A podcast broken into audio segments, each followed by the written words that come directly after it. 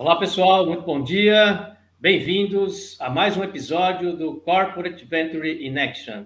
Este é um programa criado pelo Startup em parceria com a Altivia Ventures. Obrigado, bom dia, Cássio, tudo bem?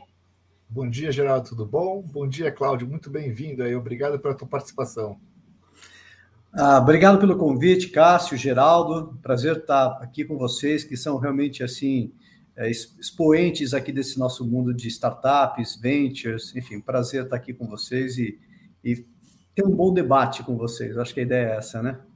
Quem agradece somos nós, Cláudio. Obrigado, seja muito bem-vindo aqui ao episódio número 6 já é, desse programa inédito criado para explorar exatamente essa troca de conhecimento dos principais líderes em inovação e corporate venture no Brasil. E hoje a gente tem essa honra aqui de receber Cláudio Terra, que é diretor de diretor sênior de Business Transformation da Pfizer, uma das empresas mais inovadoras no mundo, aí que está revolucionando agora a atuação na área de saúde com a vacina mundial. E nós vamos contar um pouquinho sobre sobre esse episódio aqui, que tem muito, muito a ver com inovação. Muito obrigado, gente. Eu sou o Geraldo Santos, para quem não me conhece, está chegando aqui agora. Represento aqui o Startup, um portal de conteúdo e notícias, o mais antigo do Brasil, fundado há mais de 10 anos, e a gente continua aí totalmente focado em levar muita informação, muito conteúdo e tudo que acontece de mais relevante no Brasil e no mundo sobre startups, sobre inovação, sobre comunidades é, acessem, sigam as nossas redes sociais e participem desse movimento fantástico, crescente de transformação digital que está acontecendo no país, ok? É, bom, eu vamos lá então, Cássio, vamos começar o bate-papo, a bola é sua. É, um bom programa a todos. Quem está aqui nos assistindo, usem aqui o chat para poder enviar suas dúvidas, perguntas, aproveitem para efetivamente trocar conhecimento com o nosso entrevistado aqui principal, Cláudio, ok? Obrigado, gente. Cássio, com você. Tá joia, Geraldo, obrigado. Bom, Cláudio, né, a gente não podia deixar de começar a fazer uma pergunta né, sobre um, acho que um talvez um baita case de corporate venture, que é justamente né, a questão da vacina, né, que a Pfizer junto com a BioNTech. Aí você puder contar um pouquinho desse case, né? Acho que é um case de referência super bacana para mostrar como uma grande corporação, como uma startup, conseguiram aí, vamos dizer, né, criar uma solução super importante para toda a humanidade. Então, se puder falar um pouquinho, o que você puder comentar com a gente, vai ser um prazer. Bom, Cássio, eu acho que uh, essa é uma pergunta que já começa assim com, com assim o, o, o, impacto real desse tipo de parceria, né? Como que de fato grandes corporações como a Pfizer, que tem presença em mais de uma centena de países, né? É, se alia a uma, uma startup é, no combate aí à pandemia, que é o caso da Biotech, baseada na Alemanha, com a qual a Pfizer já tinha relacionamento é, anterior à pandemia. Acho que é importante se falar isso, né? É, e para tra trabalhar em outras áreas terapêuticas, enfim, na área de ciência, enfim, desenvolvendo soluções aí para a saúde e para a melhora dos pacientes. Uh, eu não conheço os detalhes, estou relativamente pouco tempo aqui na, na Pfizer, mas eu acho que importante é a sinalização do impacto gigantesco que esse tipo de relacionamento pode ter. Eu acho que o mundo todo está vendo, né? E eu estou muito feliz aqui de, de, ter entrado há pouco tempo aqui na Pfizer, numa empresa que realmente trabalha com ciência. Né? O, o nosso mote aqui é ciência wins, né? A ciência vai vencer e, e, essa ciência trabalhada em conjunto, em conjunto com o ecossistema. Então, eu acho que é assim, é, acho que é difícil imaginar nesse exato momento que vivemos na humanidade um caso mais relevante de corporate venture do que esse da Pfizer com a BioNTech. Sensacional, ou seja, é, é, você imagina que eh, se não tivesse esse tipo de relação entre uma grande empresa e uma startup aí, esse processo poderia demorar muito mais para acontecer. É isso na tua visão? E uma das coisas que você comentou também, queria entender um pouquinho mais a fundo aqui, é que esse foi um grande motivador que te levou para a Pfizer. Aí você está há pouco tempo lá, obviamente, mas disse que você você comentou que esse foi um grande fator motivador. Ou seja, um cara que vive, é, é, que tem inovação no DNA, corre atrás de inovação, é isso mesmo? É, vamos lá, assim, eu, eu acho que talvez seja de maneira um pouco icônica imaginar que isso daqui, aqui exatamente me trouxe aqui para a Pfizer. Mas, é, é, mas claramente é um, é um símbolo de, de uma empresa que sabe trabalhar inovação, que está na fronteira da ciência e que isso daí trabalha em escala mundial. Eu acho que isso é importante também. A gente pode falar um pouquinho dessa diferença entre uma corporation e uma startup né? e os benefícios dessas parcerias. Né? Então, enfim, logicamente, esse é um caso que está na mídia, todo mundo conhece, ou já ouviu falar, pelo menos, e fez parte de, de entender o momento da Pfizer que, e o alinhamento aqui com a liderança da região da América Latina, dos mercados emergentes, e, e que me fazem estar muito contente de estar aqui nesse momento aqui na Pfizer.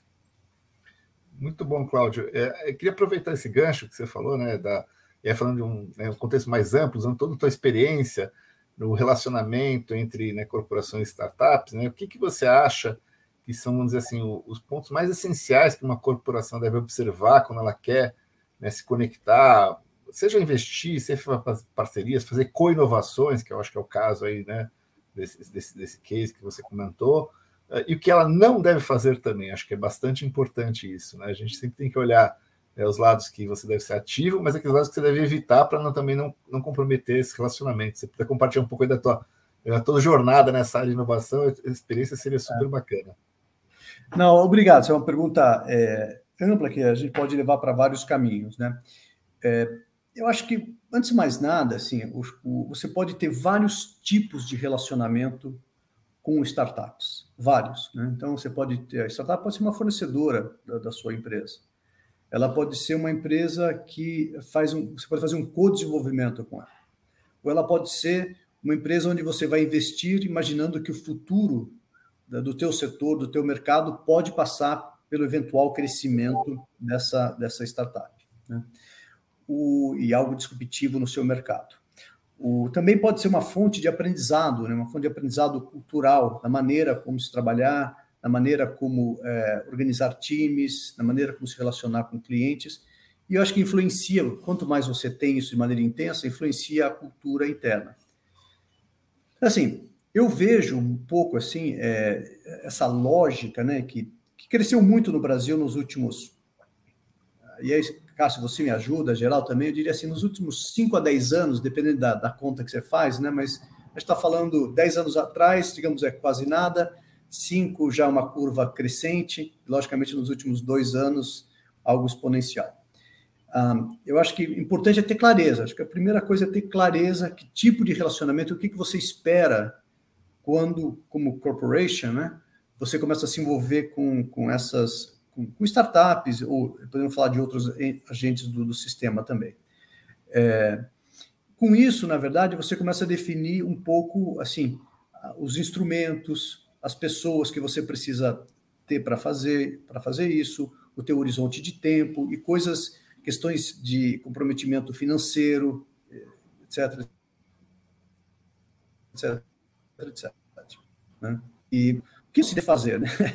Eu vou dar assim, logo de cara, assim, né? O que não deve fazer é imaginar que uma startup é o espelho da sua empresa, né? que eles têm a mesma cultura, eles têm a mesma lógica, que eles, enfim, eles funcionam diferentes, né? Então, senão você faria tudo dentro de casa. exatamente a busca da startup é a busca por algo que, ou por uma organização que faz coisas diferentes do que você faz dentro de casa. Porque na prática, se, se você pudesse internalizar tudo e fazer, teria menos contrato, menos problemas de compliance, menos problemas legais, de relacionamento, etc. Mas, evidentemente, não é o caso de você fazer tudo dentro de casa. Então, é, não tente fazer a, da startup uma mini, uma mini-me. Né? Perfeito, né? Acho que você colocou um ponto que eu sempre destaco muito, né? Quando a gente conversa com né, todos os clientes nossos que a gente atua nessa área de corporate inovação, que é a palavra clareza, né? É, você tem que entender o que você busca realmente. Né? Não adianta você começar a sair fazendo né, atividades sem ter certeza da, das expectativas que você tem. Tanto que o que a gente sempre recomenda é você tentar, nem sempre é possível de cara, mas é tentar montar uma que a gente chama de estratégia de inovação, que está alinhado, obviamente, com a estratégia corporativa, e a partir daí, né, da estratégia de inovação, aí você vai conseguir ver quais são as ferramentas mais adequadas para desenvolver seu programa de corporate venture. Né? Mas, enfim, é só para compartilhar um pouquinho aí do que você falou, acho que está extremamente alinhado com a visão que a gente tem de como as corporações devem desenvolver seus programas de inovação. Geraldo? Não, muito, muito, muito na linha aí, obviamente, do que, do que as empresas que têm tido resultados com essa iniciativa seguem, porque realmente precisa ter aí uma clareza muito forte em relação ao, ao, à expectativa né, dos dois lados aí nessa relação com startups. Sim, você falou um pouco, então, é, é, do que deve ter, e eu queria saber de você é, se tem alguma dica de, do, que, do que a empresa não deve fazer, ou seja, quais são os riscos que existem é, nessa relação entre uma grande corporação e startup que pode é, é, criar uma ruptura, que pode dar errado o programa de inovação aberta ou o programa de corporate venture, enfim, como é que, como é que faz para gerenciar isso tudo para que ex, ex, existam realmente resultados nessa, nessa aproximação? Tem alguma dica aí? É, acho que não sei se eu consigo separar exatamente o que sim e o que não, né? Mas eu e para mim é quase são dois opostos, mas é, sempre começa assim com uma questão de gerenciamento de expectativas, né? Eu acho que tem a história do que o, que o Cássio falou do planejamento, etc. Mas é uma questão de expectativas e eu vou começar a colocar algumas variáveis que eu acho que são importantes. A primeira é o horizonte de tempo, né? É, é uma coisa assim que, que muita gente é, sabe, é, mas não torna isso tão explícito na, na hora e no momento de estabelecer essa relação. O horizonte de startups, horizonte de tempo de startups, tipicamente você está falando três, quatro, cinco, às vezes sete anos. E no caso aqui, depois a gente pode falar um pouquinho na área de saúde, na área de farmacêutica, então você pode falar de 10 anos. Dependendo do setor e dos executivos, etc., o horizonte é muito curto dependendo da lógica organizacional, tem gente que opera na lógica do trimestre, na lógica do ano. E os incentivos para os executivos que às vezes estão na interface com as startups, eles estão é, desalinhados com os incentivos e horizontes de tempo das startups. Isso, logicamente, gera um conflito, porque é, e a gente está bem acostumado a ver isso, mas não está pronto, como que isso me ajuda, né? É, como que isso me ajuda no meu dia a dia? Então, assim, é, então essa questão da, do alinhamento de horizonte de tempo, né, e como que isso impacta os dois lados, acho que é uma primeira variável, né? A segunda é a questão orçamentária, né? Não misturar, do caso da, da corporation, né, os orçamentos é, de, de gastos correntes, é, de, de investimento capex da empresa com investimentos, se for o caso de fazer investimento de fato, porque nem sempre é essa a relação, com investimentos. Você não pode colocar e, e ficar brigando pelo mesmo bolo de dinheiro dentro da empresa, porque isso não vai dar certo e sempre, é, sempre não, mas em geral, é, digamos, esse relacionamento e investimento em startups acaba perdendo, porque é difícil você, você lidar com isso. Acho que o, terceiro elemento que eu queria chamar atenção é a questão de, de risk management. É, algumas empresas têm, têm uma lógica de uma maneira de lidar com risco que, que lhes permite ter esse tipo de relacionamento com startup. Outras não têm. Deixa eu, deixa eu deixar isso daqui ainda mais claro. É, se envolver com startup é se envolver com um negócio de risco. Ponto. Não tem, não há dúvida nenhuma. Se não houvesse risco, não haveria startup, não haveria inovação, tudo seria feito dentro da, da corporation. E se você não tiver bons instrumentos de gerenciamento de risco internos, no primeiro grande falha ou quebra de uma startup ou desafios de toda ordem, legais, contratuais, tecnológicos, culturais, alguém vai levantar a mão e vai falar assim: por que, que nos envolvemos com uma startup? Olha como isso dá errado.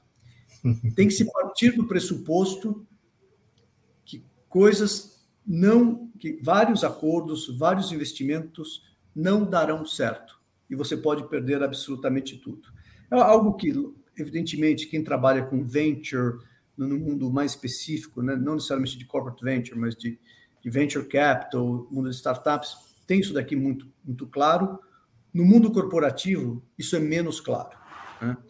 É, talvez seja até claro, são pessoas, logicamente, extremamente competentes, porque liderar uma empresa com 5, 10, 50, 100 mil pessoas exige um grau de sofisticação, que a gente pode falar daqui a pouco também. É, eu posso falar do outro lado também, porque eu acho que tem muitos erros das startups, daqui a pouco a gente é, é, pode entender um pouquinho isso, né? Mas é que não está no, no, dia a dia, não está no, no, nos frameworks, não está no modelo de governança, enfim. Então, criar os mecanismos internos para lidar com essa questão do risco é fundamental, né? E, e, ter esse alinhamento entre várias pessoas, saber onde que se está pisando, né? Então, e, e como até o Cássio falou, mas ele falou assim da estratégia de inovação, né? Eu acho que tem vários instrumentos de inovação na empresa. Relacionamento com startup é um deles, e tipicamente, se você fizer uma matriz de consultor, né, vai estar naquele quadrante lá, é, mais arriscado, longo prazo, daí você tem aquela inovação mais incremental de Lean Six Sigma, daí você tem aquela outra de M&A, enfim, você tem vários instrumentos de inovação. Né? A Pfizer também, aqui, a Pfizer investe 8 bilhões de dólares por ano só em P&D. Se a gente pensar, traduzir o dólar de hoje é 40 bilhões por ano de reais, né? Então, assim, é, são números extraordinários para uma empresa global. Então, é uma empresa que sabe lidar com risco. Ela sabe que, enfim, a, a, a Pfizer, assim como outras farmacêuticas que trabalham com moléculas inovadoras, a gente sabe que boa parte dos, dos, dos projetos que são iniciados, principalmente na fase inicial, não vão dar certo. Então, já tem esse DNA né, de, de trabalhar na indústria farmacêutica, essas empresas multinacionais, como a Pfizer, que trabalham com realmente ciência de ponta, falhar ao longo do caminho faz parte do jogo. Evidentemente, ela busca breakthroughs, né? O nosso slogan que é breakthroughs that change people's patients' lives, né? Então é muito legal isso. Então a empresa tem esse DNA e, logicamente, entender essa lógica não é óbvio, porque trabalhar com breakthroughs é uma lógica diferente de fazer pequenas melhorias. Com certeza, com certeza, Geraldo. É, assim, o, queria destacar muito que você falou uma questão da parte de alocação de recursos, tá? Que esse é um desafio que a gente vê em muitas empresas, como você falou, né? Ela, é, muitas empresas começam a fazer iniciativas de inovação em corporate venture sem definir qual o volume montante que elas estão dispostas né, a investir. É, investir, não digo só na startup, investir em si próprio, enfim, investir de uma forma mais, mais é, específica, porque, como você falou, o horizonte de retorno é um horizonte diferente. E a questão que você falou da, da falha, eu sempre alerto toda a corporação. Eu falo: olha, eu garanto uma coisa para vocês, que sempre os seus primeiros investimentos vão dar errado. Porque é meio óbvio, porque o que dá errado acontece primeiro, o que dá, o que dá certo, o que leva ao sucesso, demora mais tempo, né? Então é natural isso, entendeu? Então, e aí, aí como você falou, se ela não está preparada para isso, né, já começa na linha, né? Tá vendo? Isso não dá certo, vamos, né, abandona o barco, e etc e tal. Mas queria pegar esse gancho e pegar uma pergunta que até já tem nosso público, que é uma pergunta até que está associada que eu já queria te, né, te colocar, que é uma pergunta do Leandro Ribeiro, né? A pergunta dele é a seguinte: é se você enxerga a diferença entre startups de saúde e das startups de outros setores, né? Considerando regulamentações, conservadorismo. E eu queria falar não só das startups em si, mas né, de todo esse ecossistema, né? De, dos corporate ventures, como você tem uma experiência grande no setor de saúde, né? Então, desde a época que você sei que você foi diretor lá do, do Einstein, nessa área de inovação, então você puder contar e compartilhar um pouco dessas diferenças que você enxerga, né? Pra, você já deu uma aí que você falou né, muitas, né, muitas pesquisas em saúde levam muito mais tempo, mas, enfim, que mais além disso, né, você, pela tua experiência, tem de diferença? É, o, eu acho que, primeiro, para começar, que assim, é, toda inovação em saúde tem que ser em prol do paciente. Né? É, isso é fundamental, em prol do paciente. É, isso significa que ter um lado conservador é importante, é bom. Ser conservador, nesse sentido, garantir a segurança do paciente, está falando com, com, seja procedimentos, equipamentos, processos, é, medicamentos que impactam o bem-estar das pessoas. E, em alguns casos, até em níveis bastante extremos. Então, ter esse conservadorismo, isso é importante. Né? Assim, é absolutamente claro que tem várias questões com relação a medicina baseada em evidência, você realmente tem evidência que as coisas funcionam, tem, tem fases bem demarcadas, por exemplo, no desenvolvimento de, de, medicamentos, que é uma fase de pesquisa de, de bancada, uma fase pré-clínica, fase 1, fase 2, fase 3. Hoje está na boca do povo, né? Todo mundo quase que sabe disso, tanto que se fala por conta das vacinas. Mas até assim, o, o então, mas onde está a inovação, então, assim, disruptiva em, em, toda essa questão na área da saúde? Às vezes é mudar os métodos de gestão. Assim, o que, o que eu percebi nos últimos anos, assim, em vez de fazer, até se a gente olhar um pouquinho o desenvolvimento de vacinas e outras coisas, assim, será que tudo precisa ser, ser sequencial? Será que a gente pode fazer algumas atividades em paralelo? Será que o tipo de liderança que a gente tem é a liderança mais inclusiva, é mais multidisciplinar? Porque parte do que está acontecendo na área da saúde é uma combinação de diversas áreas, área de genética, junto com a área de data science, junto com a área de UX, é, CX, é, uma, uma forma de engajamento do paciente no cuidado da sua própria saúde. Então, assim, há mudanças de paradigmas né, que faziam que, minha, minha visão aqui, em particular na área de saúde, que as coisas eram muito estanques você tinha o pesquisador, você tinha o médico, você tinha o cara de tecnologia, você tinha o cara de marketing, você tinha o cara de negócios, e as coisas muito, muito separadas, muito em silos. Isso faz com que, não apenas na saúde, mas que em qualquer setor econômico, essas coisas ocorram de forma muito lenta. Né? E, e parte da mudança que eu vejo ocorrer na área da saúde é entender como lidar com isso, né? como lidar com essa questão da multidisciplinariedade, respeitar todas as disciplinas de conhecimento, respeitar o papel do capital de risco. O capital de risco, eu me lembro que quando eu comecei a trabalhar no setor de saúde, ele era visto com uma certa, digamos, é, reticência. Né? Mas você entender que esse capital de risco ele é fundamental para que breakthroughs aconteçam, né? para que você realmente possa pensar a longo prazo você possa apoiar pesquisadores em fases nascentes de seus projetos, inclusive de biotech, que é uma área que, por exemplo, o Brasil precisa desenvolver bastante ainda. A parte digital da saúde, de digital health techs, teve grande evolução, enfim, alguns modelos já vencedores, mas da parte de biotech a gente precisa, apesar de alguns poucos resultados, precisamos galgar outros, de, outros degraus aí de, de, de expansão. Então, assim, tem que ter bastante cuidado nas afirmações assim de é, não é ser contra, né? Assim, também assim é trabalhar com os dois, o conservadorismo no bom sentido, que é o sentido em prol do paciente, no sentido de é, de você é, ter, ter metodologias bastante transparentes, porque é uma, um valor na área da saúde, né? É, que você tem fase que você respeite a regulamentação sempre? Ao mesmo tempo trazendo novos elementos. O conservadorismo que eu acho ruim é aquele que é avesso a qualquer tipo de risco, qualquer tipo de risco econômico, qualquer tipo de modelos de transformação cultural, de formas de relacionamento, que não é aberto a novas ideias. Esse é ruim, mas tem um conservadorismo que é muito bom na saúde e tem que ser assim. Eu não vejo razão para mudar isso. Não, perfeito, acho que você tem toda a razão. É como você falou, né? Você nunca pode pôr em risco a vida, né? Isso é, é saúde tem esse aspecto, né? Que você está lidando com as vidas das pessoas, né? Então isso, isso não dá para, é, não, como você falou, não dá para né, correr qualquer risco de, né, de fazer alguma coisa errada. Mas como ao mesmo tempo que você falou, tem muita coisa assim que dá para você inovar, inovar na forma, inovar no modelo, inovar na, enfim, em todo o processo que você consegue desenvolver né, as inovações. Né? Eu digo sempre assim, inovar inovação. Geraldo? É isso aí.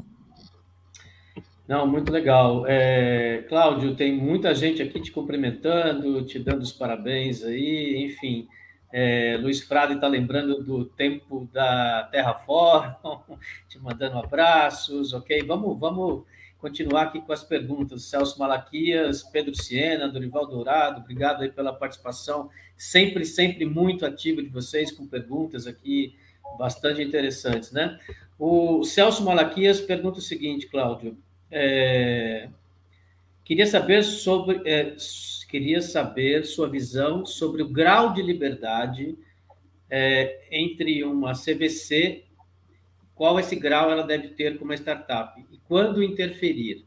Ou seja, a gente sabe que essa relação muitas vezes ela é, é cheia de conflitos, né? E, e, aquelas promissoras, aquelas que realmente dão resultados, é quando você sabe é, dosar esse grau de liberdade entre um corporate venture e uma startup. Qual é a sua visão sobre isso, sua experiência, se puder compartilhar com a gente aqui? Então, é, isso é algo bem importante, essa, essa pergunta, de fato. Inclusive, para que a, a corporação ela crie uma reputação que atraia mais startups a longo prazo para vir trabalhar com ela. O que acontece? É, diferentemente né, de, de um gerente, ou mesmo um diretor, ou um coordenador, qualquer pessoa que tem algum grau de, de, de poder, influência, inclusive gerenciando orçamentos gigantescos, né, uma startup não é um funcionário o fundador de uma startup não é um funcionário da empresa. Né? Por menor que seja essa startup. É, e às vezes, dado enfim, a pujança, o volume de dinheiro, enfim, toda a questão organizacional,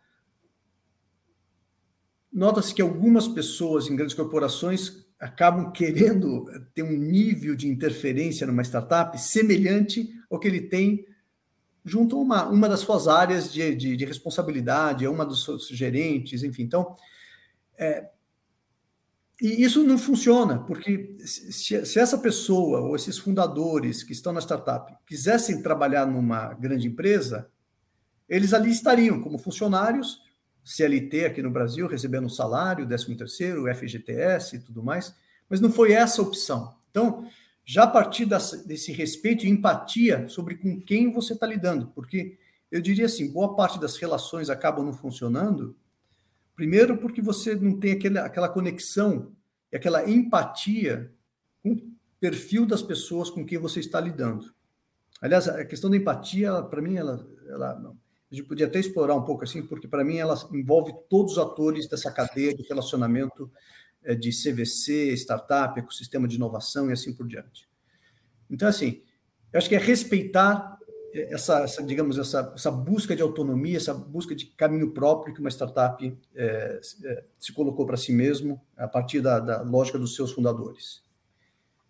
E agora, por outro lado, ela pode assim ajudar muito, porque ela tem, a gente falou aqui da Pfizer, né? A gente tem presença em mais uma, mais de uma centena de países a gente tem fábricas, a gente tem cientistas, enfim, tem pessoas experientes no mercado de farma que entendem é, do, e também no todo o sistema de saúde, especialistas em regulação. Então, há uma série de, de atributos e de competências e ativos que podem ser colocados para ajudar a startup. Não? Então, assim, esse mindset de ajudar, estar aqui para apoiar, etc., é importante e eu acho que as startups que saibam fazer essa ponte também podem se beneficiar muito, né?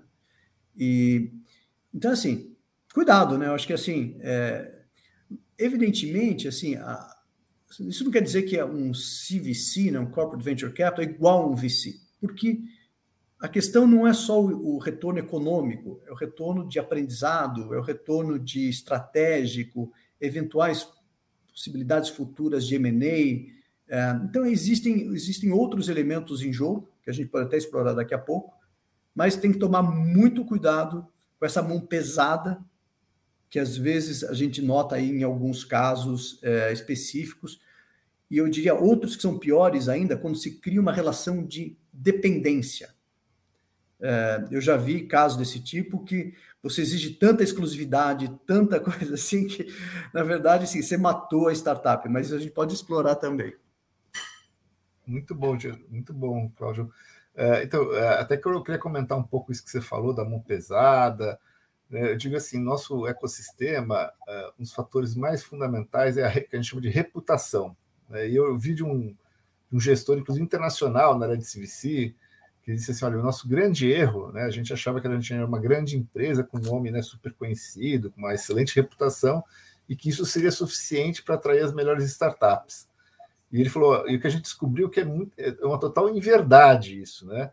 A reputação que precisa ser construída é a reputação de ser alguém que realmente entenda e saiba como se relacionar com uma startup. Né? Então, esse é o grande desafio de qualquer corporação que quer entrar nesse ecossistema. Eu acho que é importante isso, né? Qualquer empresa que esteja pensando que não basta simplesmente criar seu programa né, no seu mercado e achar que os melhores empreendedores vão vir atrás de você. É, muito pelo contrário, os melhores empreendedores eles entendem que ele não precisa da corporação muitas vezes. Muitas vezes ele consegue seguir o trilho dele sozinho. Então você tem que ir atrás e mostrar que juntos vocês podem ir mais longe, né? como aquele famoso provérbio diz. Né? Mas, enfim, queria te fazer uma pergunta importante. É, né, você passou por, né, por um, um, Não é bem uma empresa, né? O, Einstein é um, é, uma, é um instituto filantrópico, mas, enfim, uma, uma empresa nacional e hoje está numa multinacional. Né? A gente sabe que tem diferenças né, no, nas atuações da parte de inovação, na parte de corporate venture, entre né, empresas locais e empresas globais. E queria que você pudesse comentar um pouquinho, eu sei que você está há pouco tempo, mas enfim, a tua visão, o que, que você acha que tem diferença. Né? A gente sabe que tudo na vida sempre tem né, lados positivos, lados às vezes que não são tão positivos, mas enfim, tem prós e contras, mas que sempre se balanceiam no final das contas. Mas se você puder compartilhar um pouco isso, porque a gente tem né, sempre nosso público aqui, tanto né, colaboradores tanto de grandes empresas nacionais quanto de multinacionais. Aí se puder compartilhar um pouco isso, seria super bacana. Não, legal. É, evidentemente há diferenças, né, mas eu vou começar por algo mais conceitual, é, falando o seguinte, né? É, quanto mais seja uma organização, digamos, brasileira, nacional, baseada no Brasil, que eventualmente pode ser inclusive uma multinacional, mas cuja sede é aqui, mas ou algumas atuam só no Brasil ou uma multinacional é se você está buscando esse relacionamento com startups para buscar breakthroughs, disrupções no seu mercado, mais e mais você tem que ter, digamos assim, uma, uma, uma visão, no mínimo, uma visão internacional. No mínimo, uma, uma, entender o que está acontecendo no mundo nessa tua área de tecnologia, nessa tua área de inovação. Porque os breakthroughs, na verdade, eles ocorrem em escala mundial. Você precisa entender como que isso, como que isso ocorre. Mesmo quando eu estava assim no Einstein, enfim, a gente começou logo depois dos primeiros anos a buscar referências internacionais, buscar startups internacionais com outras lógicas de relacionamento, entender outros ecossistemas, porque não adiantava ter um olhar só para o Brasil. Embora, evidentemente, quando você está no Einstein, boa parte das suas atividades, a grande maioria tem a ver com o ecossistema nacional. Algumas nacionais, inclusive, já estão fazendo investimentos fora do Brasil, que é uma forma, inclusive, de aprendizado, de um olhar interessante para saber tendências, para entender níveis de expectativas tecnológicas e assim por diante. Então, eu acho que assim, agora, se o teu processo de investimento ou relacionamento com startups é, tem uma, uma visão, digamos, é, mais operacional, para resolver alguns problemas operacionais, que tem uma visão mais de, de focada estritamente no seu mercado é, nacional, buscando algumas adjacências pequenas ao seu negócio, uma complementariedade. Daí, assim, a tua visão não precisa ser tão internacional. Né? Então, assim, eu acho que parte muito por isso. A diferença de estar, assim, logicamente, numa empresa do porte da, da Pfizer é que você tem acesso a recursos, é, enfim, de uma outra dimensão. Né? Como eu falei aqui, são investimentos de 8 bilhões de dólares em P&D. Então, o nível de pessoas, expertise, capital disponível na empresa realmente é de uma outra dimensão. É, por outro lado, tem os, os, desafios de uma complexidade. Eu estou aqui num, contexto de América Latina, entender os contextos dos vários países, tem as políticas globais, tem as estratégias globais. E daí o trabalho de, de um executivo é tentar navegar e alinhar para cima, para baixo, para os lados, e, e, tentar, assim, colocar a agenda da, da empresa, é, buscando, as, o pessoal fala local, né?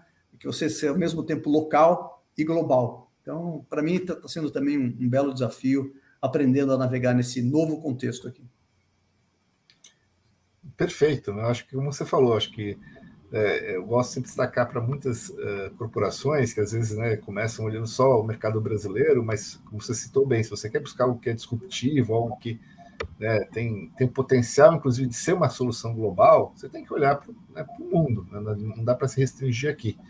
Uh, e tem muitas oportunidades, né, eu sempre cito né, nosso relacionamento que a gente já teve bastante com é, tanto não só Vale do Silício, mas também aí com toda Costa Leste também, que tem muita inovação nos Estados Unidos, Israel, Europa, Ásia, quer dizer, você tem aí diversos hubs de inovação globais que você tem que olhar para eles e ver o que está acontecendo lá e ver as oportunidades eventualmente que você possa se conectar com elas. Né? Não dá para ficar restrito só ao nosso mercado aqui local. É, claro, tem bastante coisa bacana, tem bastante coisa legal acontecendo aqui, né? Mas tem que ter uma visão mais ampla. Mas legal. Geraldo? Não, sensacional. É, eu queria é, voltar um pouco os olhos agora para as startups, né? Assim, é, a, a, pandemia trouxe um cenário completamente positivo aí para muitas startups de vários segmentos, né? O de saúde é um deles, com certeza, o varejo é outro, logística, transporte, educação, então nem se fala. E, e o Statupia acompanha esse ranking de investimentos mensal, aí a gente tem aí um, um, um, ranking mensal colocado no ar todo primeiro dia útil de cada mês, e de março do ano passado para cá, isso é extremamente crescente. São está passando de um bilhão de reais mensalmente os investimentos é, nas startups brasileiras, sem contar os investimentos internacionais que a gente acompanha. Né? É, quando a gente olha para um, empresas do porte de uma Pfizer, por exemplo, esse é um, um, um, um, caminho enorme que se abre pela frente para as startups focadas em saúde é, poder é, se conectar a uma empresa global desse porte e até para isso servir como porta é, é, de saída ou de entrada para o mercado exterior, né? Como você representa a Latam, inclusive, está olhando para necessidades da América Latina. E a gente vê algumas startups no Brasil, por exemplo, que não conseguem, é, de repente, atuar no mercado brasileiro porque não tem aprovação da Visa, mas são muito bem recebidos em outros países, como o Canadá, por exemplo, tem várias startups de saúde brasileiras que, que atuam lá, mas ainda não conseguiram a liberação da Visa aqui no Brasil. Você enxerga é, é, é, essas oportunidades para as startups brasileiras e quais são as dicas que você daria? O que, que você acha que falta, né? Do lado do empreendedor, do lado da startup brasileira, para aproveitar melhor esse tipo de, de oportunidade, para aproveitar melhor essas aberturas que as grandes empresas estão dando, principalmente foram aceleradas por causa da pandemia, enfim, qual é a experiência que você deixa aqui para os empreendedores que estão nos ouvindo, para que eles possam cada vez mais não só fazer a conexão, mas sim gerar negócios efetivamente e participar desse movimento como a biotech lá fora, etc. Desculpa o tamanho é. da pergunta. Não, não, mas, mas ficou, ficou claro. Obrigado, Geraldo. Estava aqui refletindo sobre a tua pergunta. É... Interessante aqui, né? Vou, vou começar um, pela, pela minha visão agora de, de Latam, né? Já tinha um pouco disso, agora me aprofundando aqui, conhecendo sistemas de saúde de outros países, do México até a Chile, Argentina, passando por, pelo Caribe, Equador, Colômbia e assim por diante. Né? Há, algo interessante que ocorre, é, e na área da saúde em particular, mas eu acho que em todas as áreas, as startups brasileiras, tipicamente, elas miram o mercado brasileiro, porque elas acham que é grande o suficiente e, e de cada 10, 9, bom, vamos primeiro crescer, nos consolidar aqui no mercado brasileiro e, e depois a gente olha para outros mercados e assim por diante. O que de fato faz muito sentido, né? É, e são raros os casos que você fala, não, vamos pensar globalmente. Mas isso também é um dos, dos nossos desafios. Né? Como que você, de um lado, aproveita essa tamanho do mercado brasileiro né? sem trabalhar subpar. Né? Então, assim, é como se eu tivesse uma reserva de mercado. Então, assim, eu não preciso ser tão sofisticado, não preciso ser tão inovador, eu não preciso ser tão, ter tanto capital, porque aqui no Brasil a gente recebe em real mesmo. Então, assim, tem uma lógica que é normal e, enfim, até pelo tamanho e, e tamanho dos cheques que são investidos e na relação, que a grande maioria foca 100% no mercado brasileiro. Já em outros países da América Latina, como Argentina, Chile em particular, que eu conheço um pouco mais, e Colômbia também, eles rapidamente já pensam, no mínimo, em Latam. É, é muito rápido.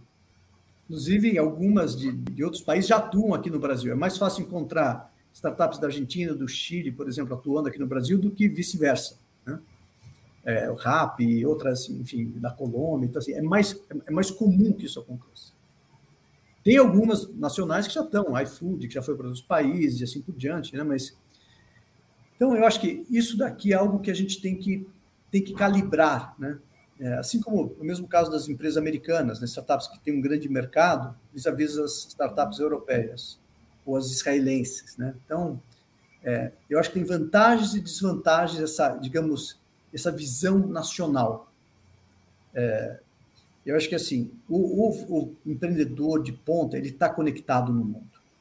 Trabalhar com tecnologia hoje e enxergar o teu mercado apenas, acho que esse é um grande erro que crasso que ninguém pode fazer.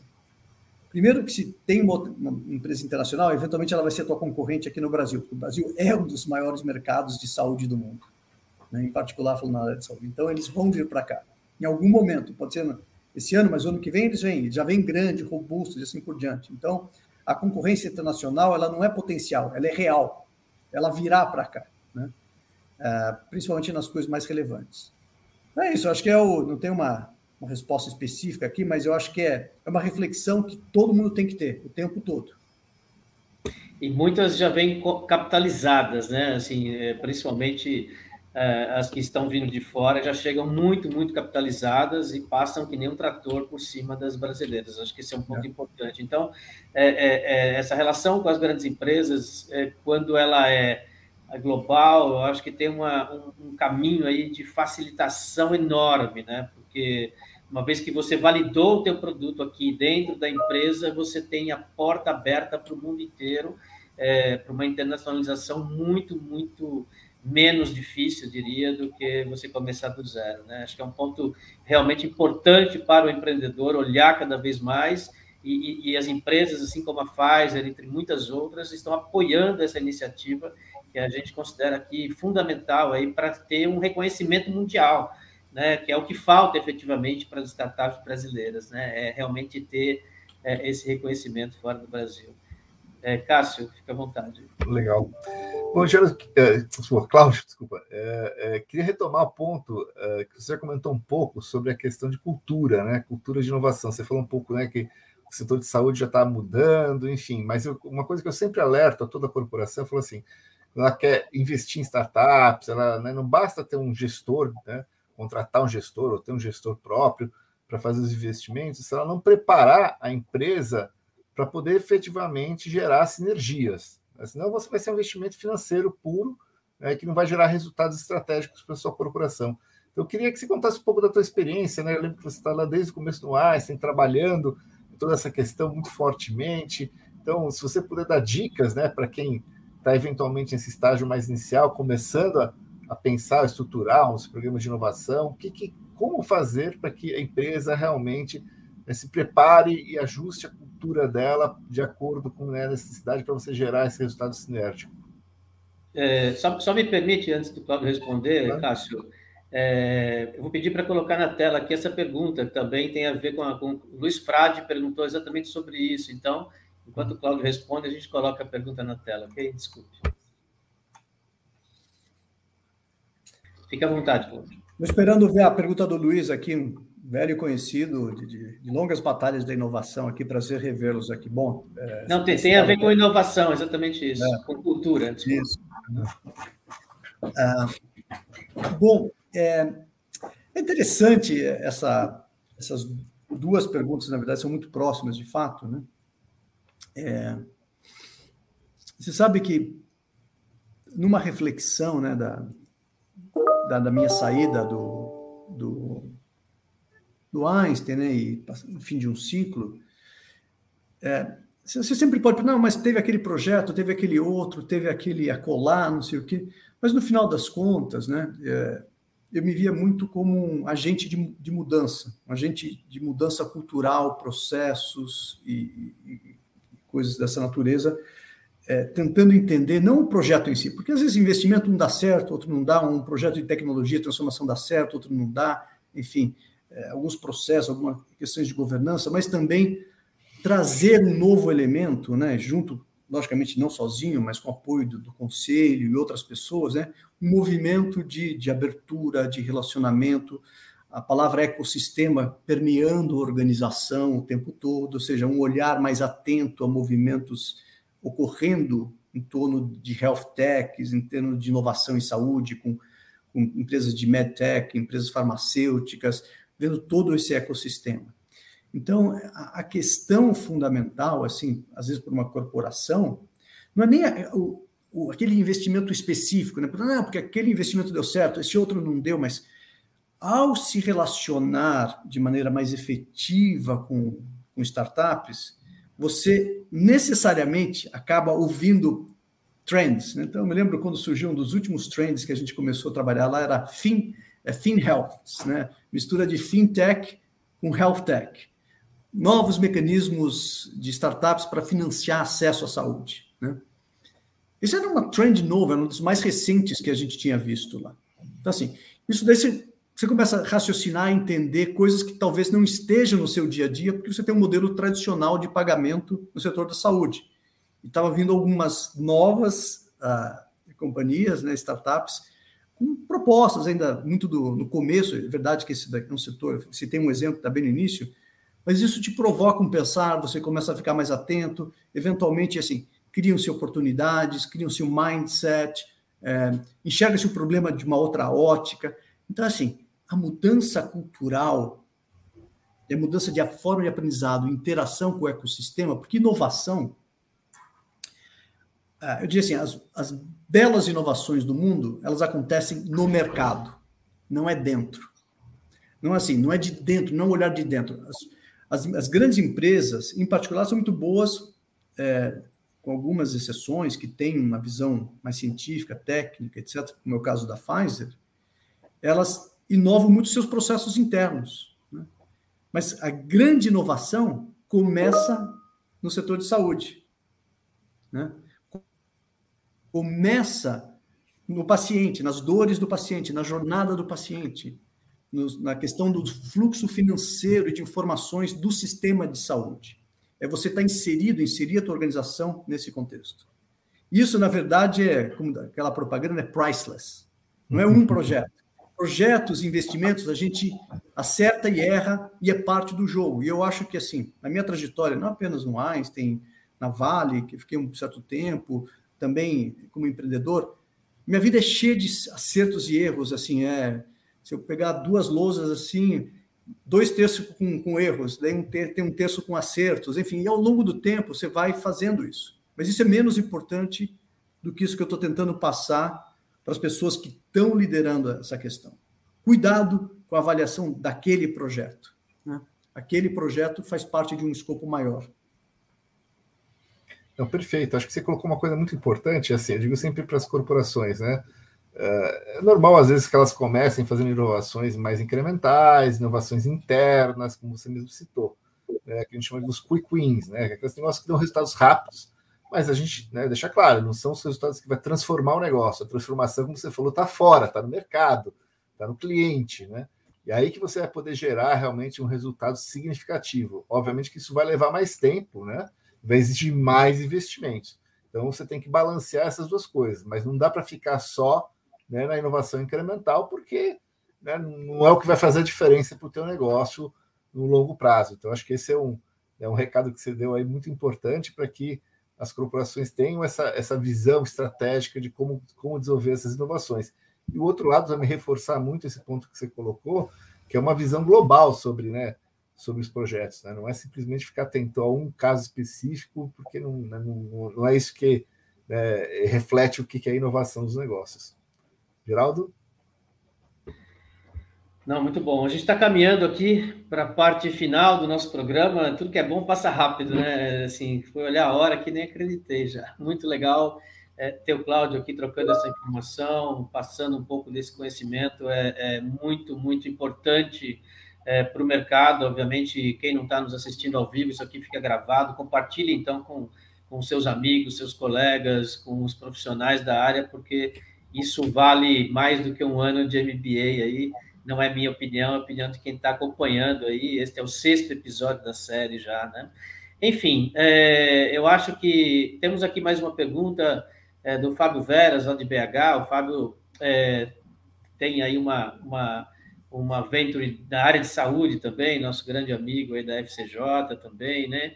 Enfim, ele quer saber o seguinte: ele fez algumas perguntas, eu vou selecionar uma delas só aqui, deixa eu ver. É, voltando à parte do empreendedor, né? Assim, é, que há outras competências que a startup precisa antes de buscar o recurso financeiro no early stage, mas eu queria puxar um pouquinho isso é, não para o early stage, mas para o corporate venture, né? Ou seja, você acredita, Cláudio, que as startups brasileiras estão preparadas para buscar e para se relacionar com corporate ventures no Brasil? Eu queria insistir um pouquinho mais nesse assunto, porque eu acho que é, é, é, a gente teve um trabalho muito forte nos últimos 10 anos, é, incentivando as empresas a cada dia mais, a cada vez mais, criar essa cultura interna e se aproximar das startups.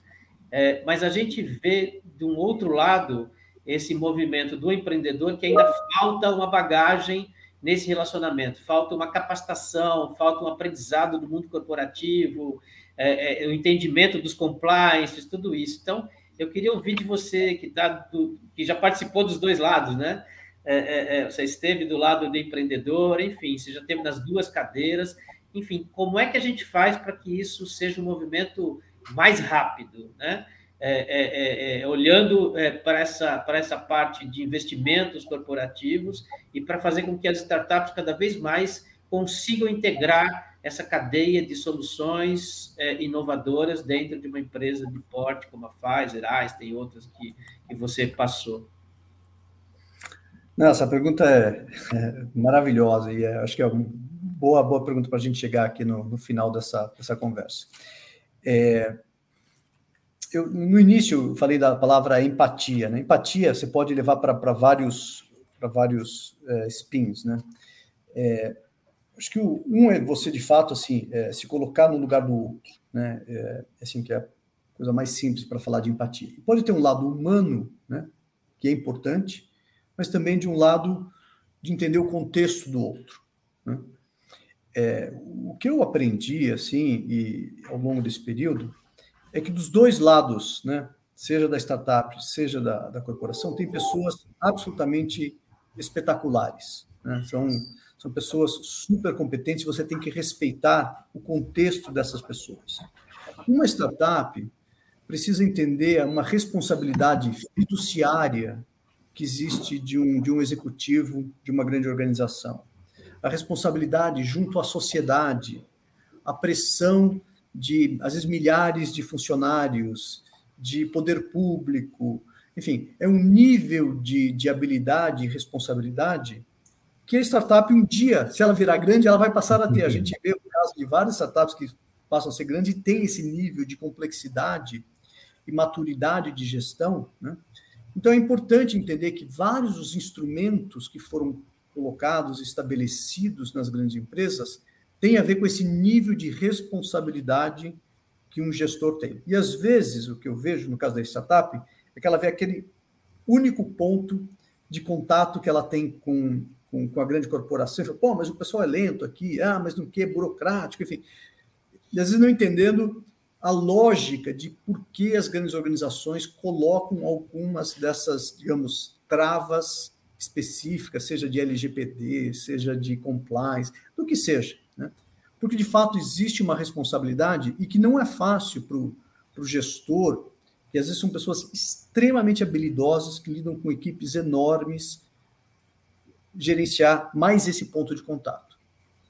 Então, assim, empatia e entender como funciona do outro lado. E às vezes, dependendo do grau de maturidade, grau de experiência do empreendedor, ele nunca viveu isso. É como ele não enxerga. Assim, é como se fosse um algo opaco, né? Ele, ele não enxerga, ele só enxerga o ponto de contato dele. Ele vê como ele opera e, e tenta entender a grande empresa assim. Que a mesma coisa ocorre de alguém que fez uma carreira inteira numa grande empresa e nunca entendeu o outro lado. Né? É, eu acho que assim, os bons times de Open Innovation, inovação, corporate venture, são é composto de pessoas que conseguem fazer essa transição né, e, buscar o, meio do caminho, né, buscar formas de interação. Isso não é trivial, porque, em geral, a pessoa ou ela passou muito tempo de um lado ou do outro. Né, e, e buscar esse, essa lógica né, é, de como isso pode funcionar de uma maneira é, harmônica na medida do possível, é assim, é deve ser o grande objetivo das pessoas encarregadas dessa história. Não é abandonar jamais os processos, as lógicas da grande corporação, nem aderir totalmente à lógica de uma startup. A grande empresa não vai virar uma startup e a pequena empresa não vai virar uma grande corporação do dia para a noite. É respeitar essas lógicas e buscar pontos de sinergia, pontos de, de velocidade, pontos de agilidade, pontos de, de, de, de alinhamento de objetivos. Né? E isso é um exercício, é um learning curve, né, que é a palavra assim, é curva de aprendizado, né, que é importante. Isso daqui toma tempo, exige maturidade do empreendedor, exige principalmente maturidade na corporação que tem mais recursos para que isso ocorra.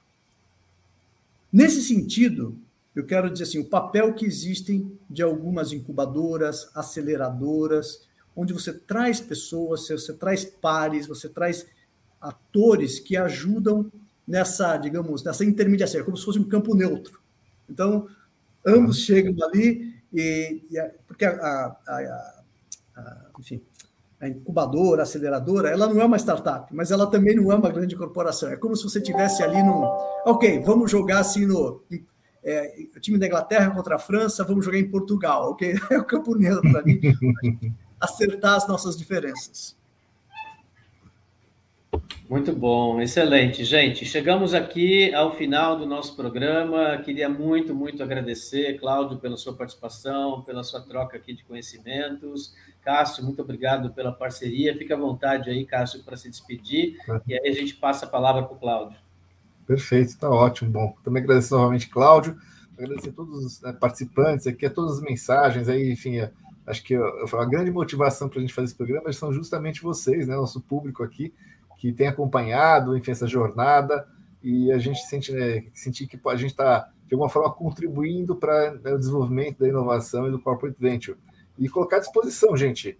É, a coisa não termina aqui. Quem né, precisar de ajuda, enfim, nas suas inovações, corporate venture, procure a gente. A gente sempre está disponível para tentar ajudar vocês, né, com toda a experiência que a gente acumulou esses anos todos atuando nesse setor, tá bom? Mais uma vez, obrigado, Cláudio. Prazer aí, geral, estar junto com você novamente aqui nesse sexto episódio aqui do Corporate Venture in Action. E temos aí em breve o próximo. Aí, Geraldo, se puder já anunciar. É isso aí, Cláudio. Fica à vontade aqui para se despedir e a gente já, já anuncia aqui. Bom, obrigado, Geraldo. Obrigado, Cássio. Excelente conversa, assim, perguntas muito bacanas. Ver os colegas também do ecossistema, né? Você vê como eles aparecem. Todos acordaram cedo, pelo menos com esse frio aqui em São Paulo. Prazer estar aqui. É muito bom interagir com, com o ecossistema. A verdade é essa, a gente aprende muito. Uh, keep young, né? Sempre aprendendo. Acho que essa é uma, uma coisa boa para todos aí, tá bom? Bom dia a todos e me despeço aqui de vocês. Um abraço. Muito obrigado, Cláudio. Ô, Cássio, eu perdi minha cola aqui, vou deixar para você falar do nosso próximo convidado aí. Bom, Geraldo, vamos lá, que a gente já é. criou uma Acho que a gente perdeu a cola junto aqui. Não, não, é verdade. Não, é o seguinte, não, gente, bom, então, gente, a gente vai ter aí na. Vamos lá, Geraldo, vou ter que recuperar também a cabeça que tá, tá ruim. Mas enfim. É... Gente, então, então depois... o seguinte, vou fazer diferente, Geraldo. Vamos deixar em segredo por enquanto, tá? Isso. Para vocês se inscreverem aqui no Corporate Venting Action. Vocês vão receber o comunicado aí em breve do nosso próximo, daqui a, daqui a duas semanas a gente vai estar juntos aqui novamente, com um convidado super especial novamente, para que vocês possam aí estar aprendendo mais e, enfim, evoluir nessa jornada junta de Corporate Venture, tá bom? Maravilha, gente. Obrigado, foi um prazer tê-los aqui. Continuem participando. É, encerramos aqui o sexto episódio do Corporate Venture in Action, dessa forma descontraída, informal, trazendo muito conhecimento prático para que é, o mercado possa aplicar no dia a dia dos negócios e nessa relação é, de corporate venture e de inovação aberta entre corporações e startups, ok? Muito obrigado, gente. Obrigado. Até o próximo.